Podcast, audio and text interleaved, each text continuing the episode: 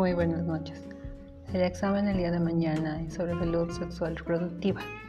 Deben leer bien, responder, colocar su, no, su dirección de correo electrónico, nombres y apellidos completos, fecha, empezar por la primera pregunta y así sucesivamente.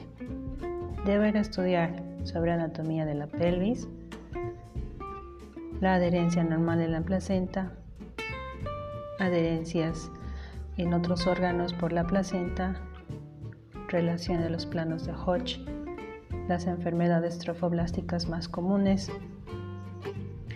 sobre la lactancia materna, sobre la hormona que se sintetiza en la leche